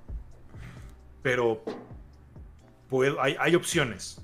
tengo opciones. Y eso fue lo que me hizo como seguir haciéndolo. Eh, y, y definitivamente no soy la persona más capaz para esos trabajos, así que más vale que sea un buen comentarista. y vale que siga teniendo los demás, porque déjame, sentir, déjame decirte que una persona no se siente inútil hasta que le dan un cable gigante de audio y le dicen enróllalo. Y te ven como lo enrollas todo despectivo hacia abajo de que no sabes enrollar un cable y tú así, ¿se puede enrollar un cable mal? Eh, porque créeme que esa fue mi experiencia siendo talento ayudando a los de, a los de iluminación, a los de audio. Les digo, ah, bien, si les ayudo, acabamos todos más rápido y nos vamos todos más rápido. ¿Con qué les ayudo? Y todos viéndose así de, güey, la vas a cagar. A ver, enrolla este cable. Y afortunadamente me va muy bien con todos ellos. Y así yo enrollándolo, ah, y me voltean a ver así. No sabes cómo enrollarlo, ¿verdad? No. A ver, bueno, así me est- me estuvieron enseñando. Yo así, ¿qué? Y me tardé un chingo en entenderlo. Y así fue como, güey, ser talento es la posición más inútil de una producción. Eres lo más inútil. Porque ¿cuál es tu chamba? Pararte en un lugar y hablar. Eres lo más desechable del mundo. Te dan un cable y empiezas... Este está horrible. Entonces, por eso fue porque yo lo empecé a hacer. O sea, sí. Está feo. Las, las crisis de identidad definitivamente no se las desea a nadie. Los bajos mucho menos. De verdad, a nadie se los deseo. Pero pues vale la pena. O sea, sí puedo voltear a ver y decir que sí ha valido la pena hasta ahora. Y es, es algo que no pensé y que mi yo de 18 años no podía decir y no, o no creería si yo lo volteo a ver ahorita, porque ha sido un, un viaje. La neta, para todos creo que ha sido un viaje. Todo- Para todos es un viaje, la neta. Algo, Y creo que algo- todos tenemos lo mismo en, en mente que compartir y que eh, se una más gente. Simón, la neta. Eso- algo eso es que... lo más chido. Perdón, perdón, continúa, continúa. No, no, no, nada, que, que eso es lo más chido, o sea. Ese tipo de cosas y ese tipo de, de pensamiento nos llevan como a la docencia también, que ahí están mis alumnos, los voy a reprobar, malditos. Déjalos en paz, me siguen en Twitter, por favor. Acuérdense, acuérdense que me puedo meter a cambiar sus actas, ¿eh, cabrones? Eh, Déjalos Eso en es como lo- lo Me mejor. siguen en Twitter. Déjame Me ser llevo muy- chico cool. En Twitter. me, llevo, me llevo muy pesado con mis alumnos. Pero ese tipo de cosas también te llevan a la docencia, o sea. Hay, hay cosas que solamente puedes compartir de ciertas formas y, y hay algo muy eh, gratificante en el no nada más compartir, sino también darles las herramientas para que lo compartan. Eso es como. Eso es empoderador. O sea, Sí, sí, sí. eso de verdad está cabrón, sí, bien cabrón. A mí me pasa mucho. Dicen, dicen en el chat, ya mide de baja, no puedes hacer nada. ¿Ya no te des de bajo que te qué? ¿De verdad? Espérate, lo hice de broma. Dice Jorge Oye, que no, puedes correrme porque renuncio. No, no puedes correrme porque renuncio en este momento, Yango. No, ahorita voy a. Ahorita voy a meter a Keter a, la, a las actas otra vez. No te puedes ir. No te puedes ir hasta no que te yo voy a diga. dejar. Te voy a Este, reprobar yo, no tú. Sí, ¿Cómo osas quererte ir porque repruebas? Yo te voy a reprobar, cabrón. Nadie va a tirar la toalla hasta que yo lo deje. Pero sí, o sea, comparto un chingo esa parte también. O sea, siento... Ahorita, pues justamente voy a empezar otra vez a dar clases, entonces estoy así bien nervioso, pero cuando daba clases, también cuando estaba en la universidad trabajando, pues era bien chido así como ver que te hacían caso, güey. O sea, porque, o sea, muchos venimos nosotros así de, de ese punto de que ya sé qué va a pasar, güey. O sea, sé que si pongo esto y hago esto, te va a pasar esto, porque a mí me pasó y siempre me ha pasado, y no solamente una vez, tres, cuatro veces. Y siempre te ven a ti porque te ven todo el tiempo. Y es como de, "Eh, no es cierto, eso no pasa. Yo, Además conmigo como- va a ser diferente. Sí, sí, sí. No, es, es el mejor trabajo del mundo, aparte, porque te pagan porque te escuchen. Y no se trata de que quieran. Te tienen que te escuchar. tienen que escuchar. Es como el trabajo más egocentrista del mundo y me encanta porque soy la peor persona del mundo. Soy un asco de persona. Jorge, el chiste está en no darles opción. El chiste está en no darles opción. Ese es el chiste. Sí, sí, luego de repente, no, no me acuerdo cuándo fue, Alguna vez que fue a Ciudad de México que estaba también con Horluf así de, de, de que no es que a, a no a, a Rayton le tienen miedo. Así de que llega a la clase y le tienen miedo y así de "Ah, ¿Cómo crees? Pero si Rayton es bien buen pedo. Pero sí, tomamos Establecimos un contrato no verbal, más bien no, no escrito. Cuando yo los trato mal, ellos se van a dejar. En el momento en el que quieren que yo me detenga, me pueden decir, no voy a hacer preguntas y voy a dejarlo. Es, un trato mucho de confianza. Pero como que ya, ya pasamos esa, esa barrera. ¿Qué te cállate? Te voy a enseñar quién manda. otra que quieras. Eh, no, está, está muy padre, la verdad.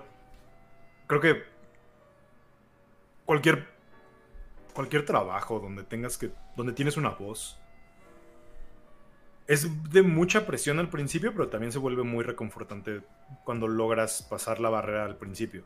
Simón, Eso es algo muy cuando muy poderoso. Y es, es muy fácil perderse también. O sea, sí he conocido comentaristas que, que creen que están en la cima del mundo. Que creen que no, no importa lo que digan, están bien porque son comentaristas. Y sí está un poquito feo. A mí en lo personal esa, esa- esa idea no me gusta.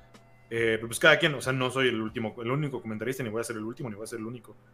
Eh, solo que es muy fácil perderse en el poder de ser escuchado. Y es muy fácil perder como el norte ahí. Hay personas que creen que son el show. Cuando sin, sin jugadores no hay juegos, sin juegos no hay comentaristas. Claro. Eh, y eso está, eso está feo. Eso es algo que no. que, que también denota cierta inmadurez por parte de las personas. Porque pues está. Está. Cañón, creo que porque 2.000 personas te escuchan, o 20.000 personas que te escuchen, o 100.000, o 200.000, o 2 millones de personas, tienes poder sobre algo. Es como muy difícil de hacer y muy difícil de mantener. Y quién sabe, quizás a mí me pasa. Es otra cosa, o sea, no, no estoy exento de eso. No dudo que, a mí me pueda pasar. Eh, de verdad, espero que cualquiera de las personas que me ven me llamen la atención si en algún momento me ha pasado. De hecho, hay. Ahorita que comentas eso de que hay comentaristas que se sienten lo, lo mejor y que están hasta el cielo. Dicen que quieren nombres en el chat.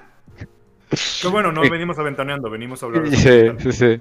Ay, ay, no, no. De hecho, acá sí me pusieron un nombre, pero no lo voy a decir por lo mismo.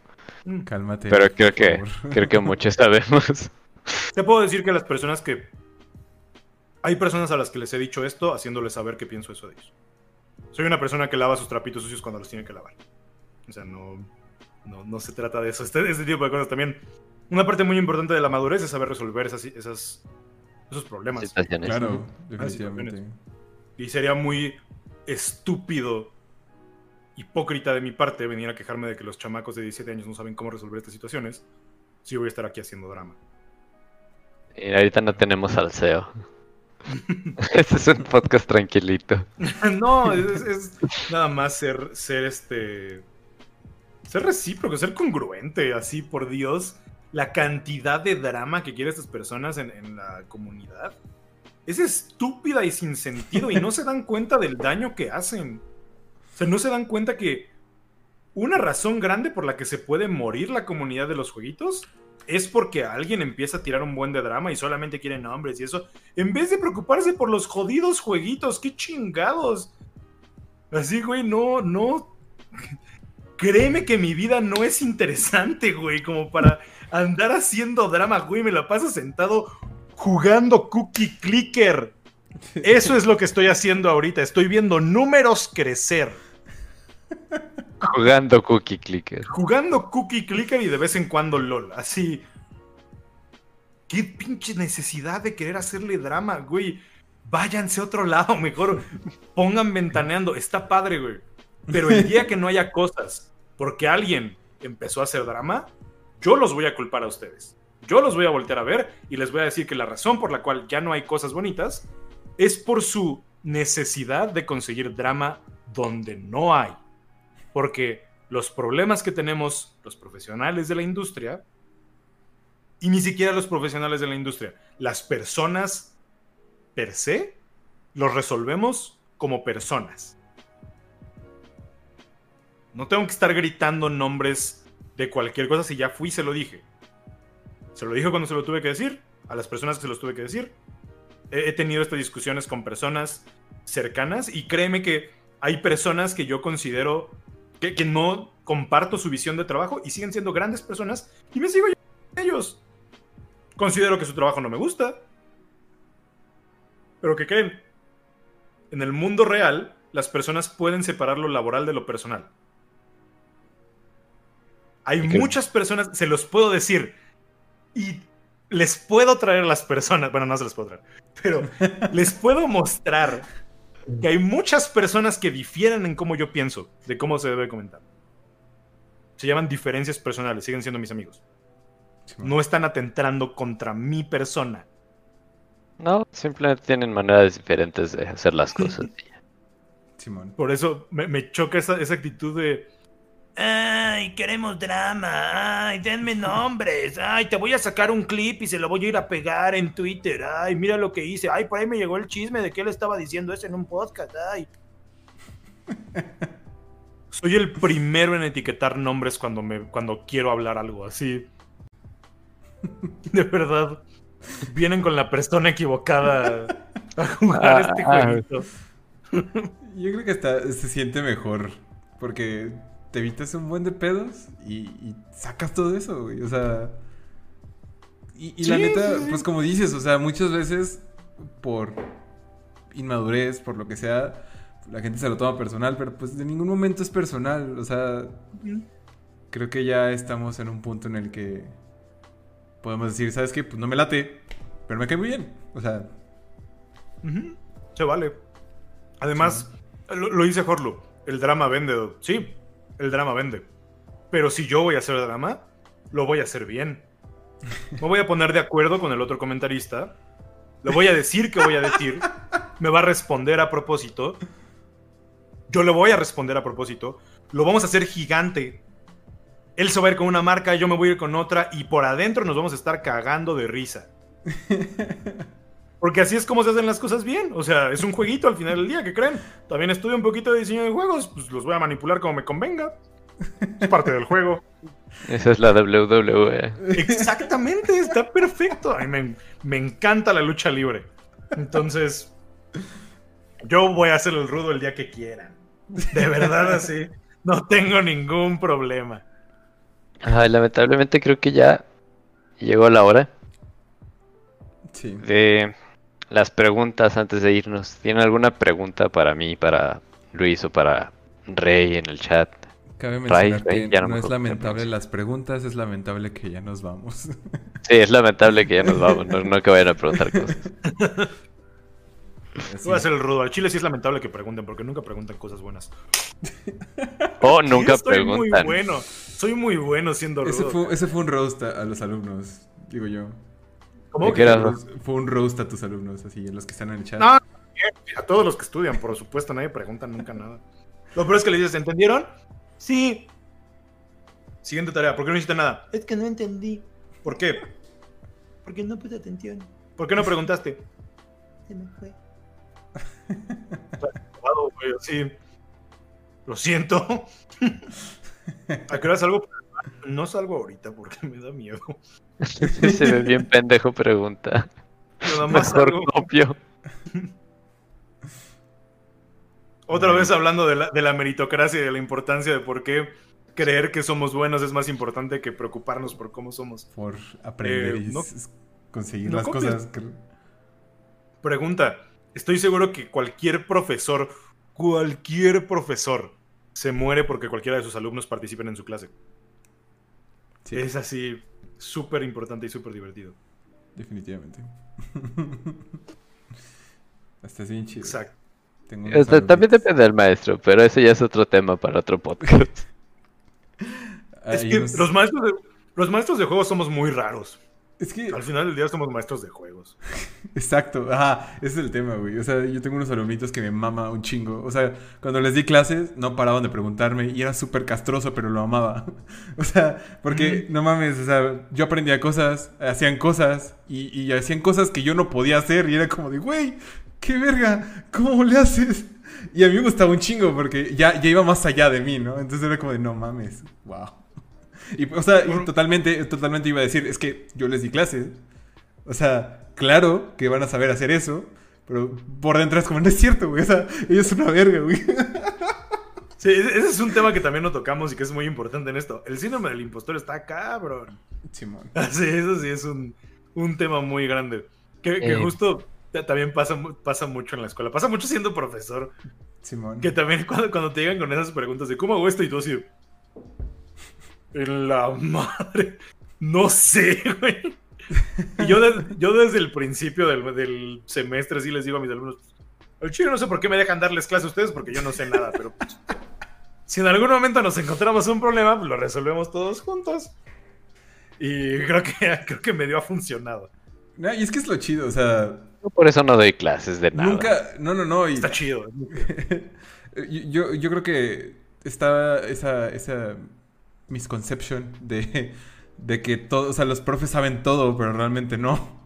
Solamente sabemos un poquito más y, y- y Sí. creo que cuando estás muy claro con eso es cuando tienes las mejores clases. Porque Mm, es como, de, sí. mira, la neta no sé, la neta no tengo idea, pero pues vamos a buscarlo, vamos a averiguar cómo lo hacemos. Y es cuando creo que todos aprenden más. Porque como profe siempre aprendes un chingo, o sea, bien cabrón. O sea, siempre te tocan gente diferente, siempre llega gente como con diferentes capacidades y muchas hasta más capacidades que tú, ¿no? Y, y- y- y cuando tienes estos casos en el que dices, bueno, pues a ver qué pasa, vamos a aprender. Es creo cuando Yo- creces más. Yo al- al- tengo dos alumnos de dos grupos en, en el chat. A los dos grupos les dije lo mismo. Ustedes son mi, mi conejillo de indias. Ustedes son mi experimento. Yo les estoy viendo, yo les estoy enseñando para ver qué me funciona más a mí. En algún momento vamos a encontrar una clase de todo esto. En algún momento en este intercambio vamos a llegar al punto donde vamos a funcionar los dos como alumno-profesor. Pero yo, yo los estoy utilizando. Y, esto se los digo mucho en broma, se los digo mucho como en el jiji jajaja. Se los digo la mitad de de verdad. Se lo digo también a la directora. La directora está de acuerdo con esto. Todos estamos de acuerdo que eso es dar clases de juegos. Eh, porque además es un campo súper nuevo. O sea, que deberíamos estar enseñando. No sé, lo que hay en un libro que un güey de Estados Unidos puso en el MIT, pues eso voy a enseñar. Simón. Y lo peor, es, lo peor es que funciona. Entonces, algo estamos haciendo bien. Yo Parece que como... Dice aquí este Risga, si yo apunto a hacer un Brawler meets Rhythm Games, please do. Yo, yo una vez intenté hacer eso en la carrera y fracasé terriblemente. Hay Pero por de- favor, hazlo, güey, hazlo. Do your Hay thing. un juego, hay un juego de, de- que puede tomar. A ver, déjalo. En lo que a ver, si alguien más avienta otra pregunta. Es algo de Stick Figure Fighting, creo. Stick Fight the Game, ahí está. Lo voy a copiar el nombre y se lo voy a pegar porque no encuentro el link. Dice Enrique Busca eso. que más Stick Fight the Game, echando a perder se aprende algo. Sí, ah, Enrique tiene un comentario más que una pregunta. Este, estuvo padre escucharlos, muchas gracias. Y que te quiero mucho, muchas gracias. Muchas, muchas Eh, gracias. Critius Casual dice, echando a perder se aprende algo, definitivamente. Es el lema de hacer juegos o cosas creativas en general, creo yo. Y clases, yo he hecho perder alumnos. Aquí hay una pregunta en mi chat que te preguntan a ti que es qué tan fácil o difícil es llegar a la industria de los esports. Mm, lo- creo que lo difícil, o más bien, lo equivocado es apuntar a entrar a la industria. En la industria de los esports es una industria igual que otras. Necesita las, tiene las mismas necesidades igual que todas. Si quieres estar en la industria, en verdad, puedes estudiar contaduría y entrar a un equipo. Porque los equipos tienen que pagar impuestos, pues es parte de una industria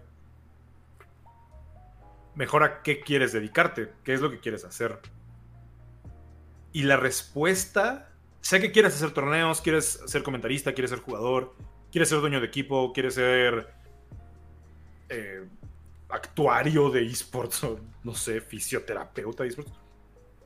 La respuesta es, lo siento, haciéndolo.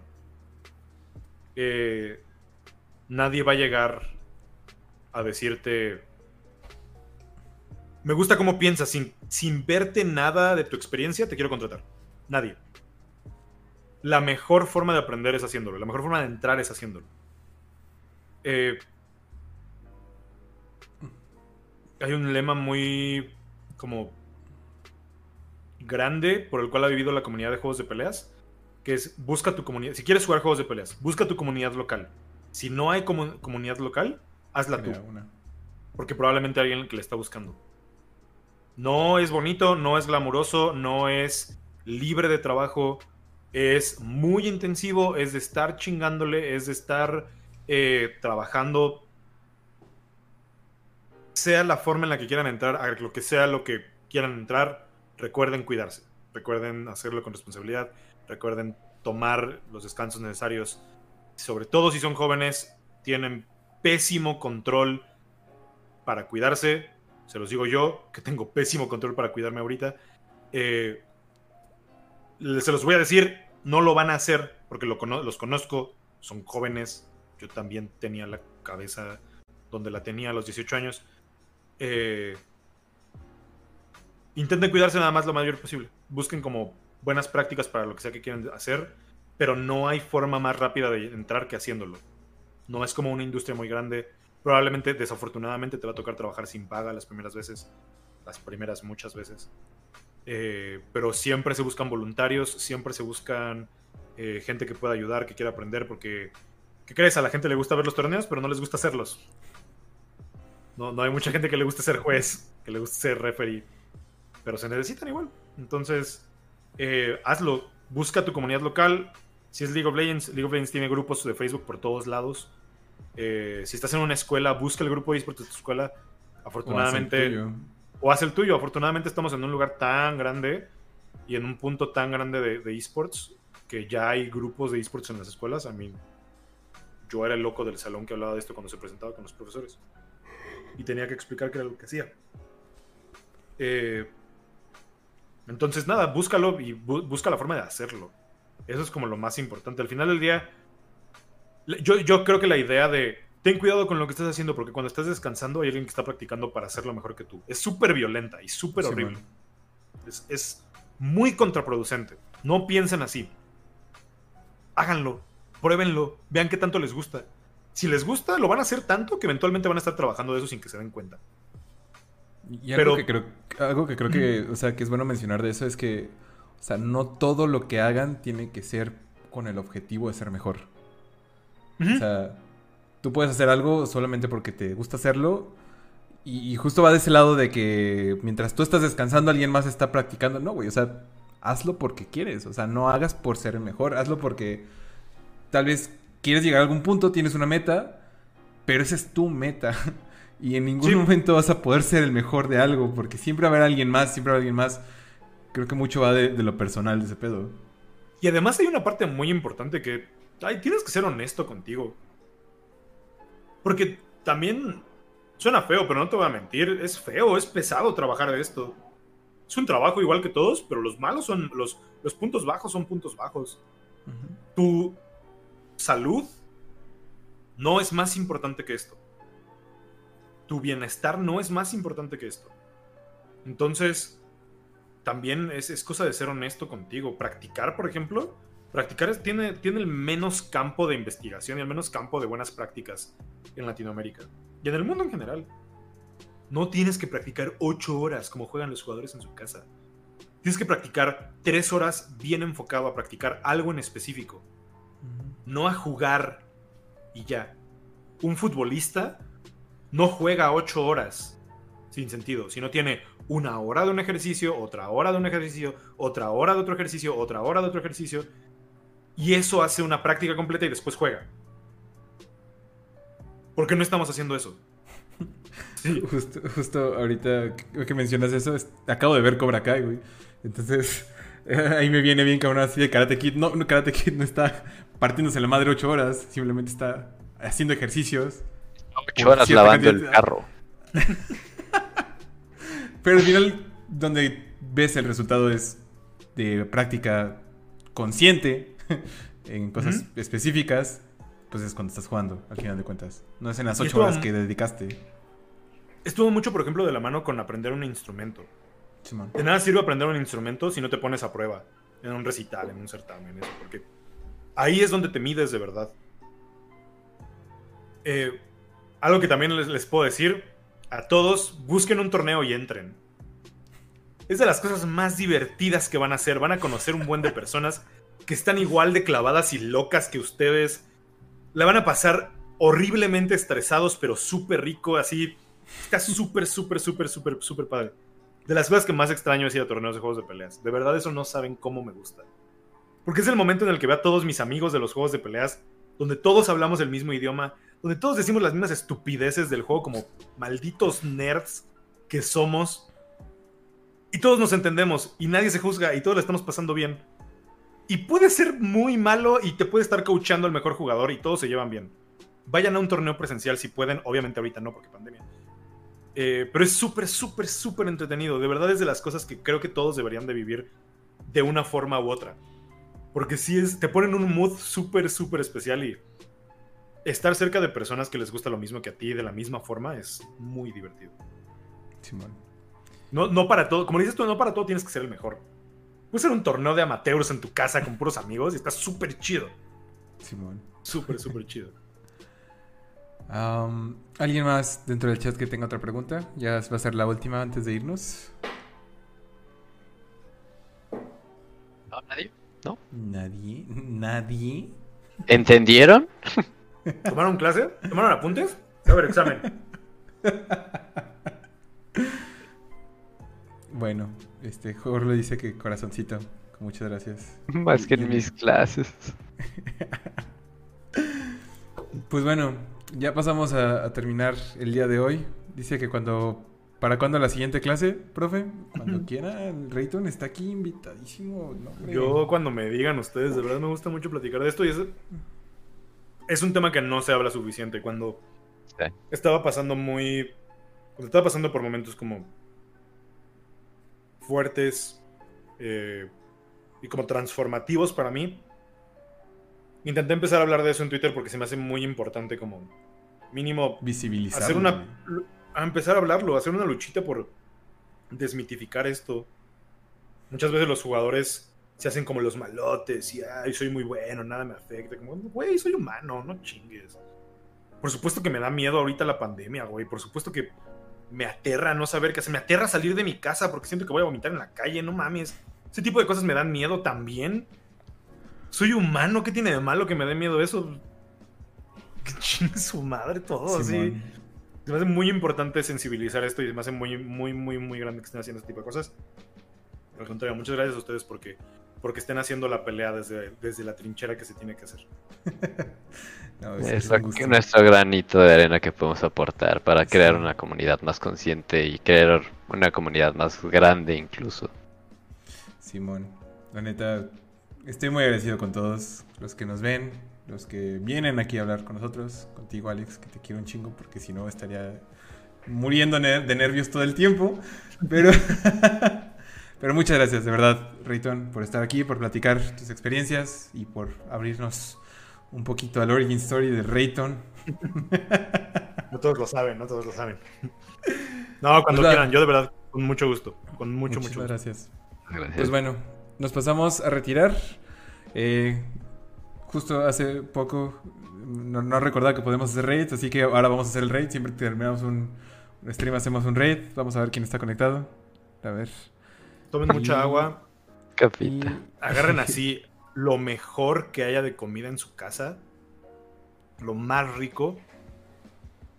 Si tienen la posibilidad de pedir comida, pidan comida así. Lo más rico que encuentren. Y dense así una comidota, porque no hay nada más rico que comer algo rico. La neta. la neta. Frase, Rayton 2020, no hay nada más rico Que que comer algo rico. algo rico. ¿Puedes hacer el raid a una persona? Este, estoy viendo a quién le hacemos el raid. Vamos a hacerle el raid a Majo. ¿Está Majo? ¿Está Majo conectado? Sí, ¿verdad? Sí, pero de, de hecho ya te pasé. Te pasé otro, otro canal ahí en tu chat. A ver si se lo puedes. Ah, no, Vican, uf, es una amiga. jalo. Ay, no. Eh. Está muy bien la morra. Qué chido, muchas gracias por el- la suscripción, Dagnus. Qué chingón. You don't need to, muchas gracias. Pero, Gracias. o sea, la- honestamente solo quiero suscripciones para sacar más emotes porque me gustan un chingo los emotes. Pero Vamos a- muchas gracias. Realmente lo hacemos porque queremos hacer un cambio. Ok. Qué chido. Nos vemos, muchachos. Rayton, gracias por ese. Qué chingón, muchas gracias. Pues vamos entonces con Vicanuf. A ver, vamos a ver, está en Just Chatting. Y pues muchas gracias por, a todos por estar aquí, a todas, a todos por estar aquí presentes, a ti Rayton por estar aquí también. Alex, muchísimas gracias de todo corazón, se los agradezco mucho. Nos veremos la próxima semana.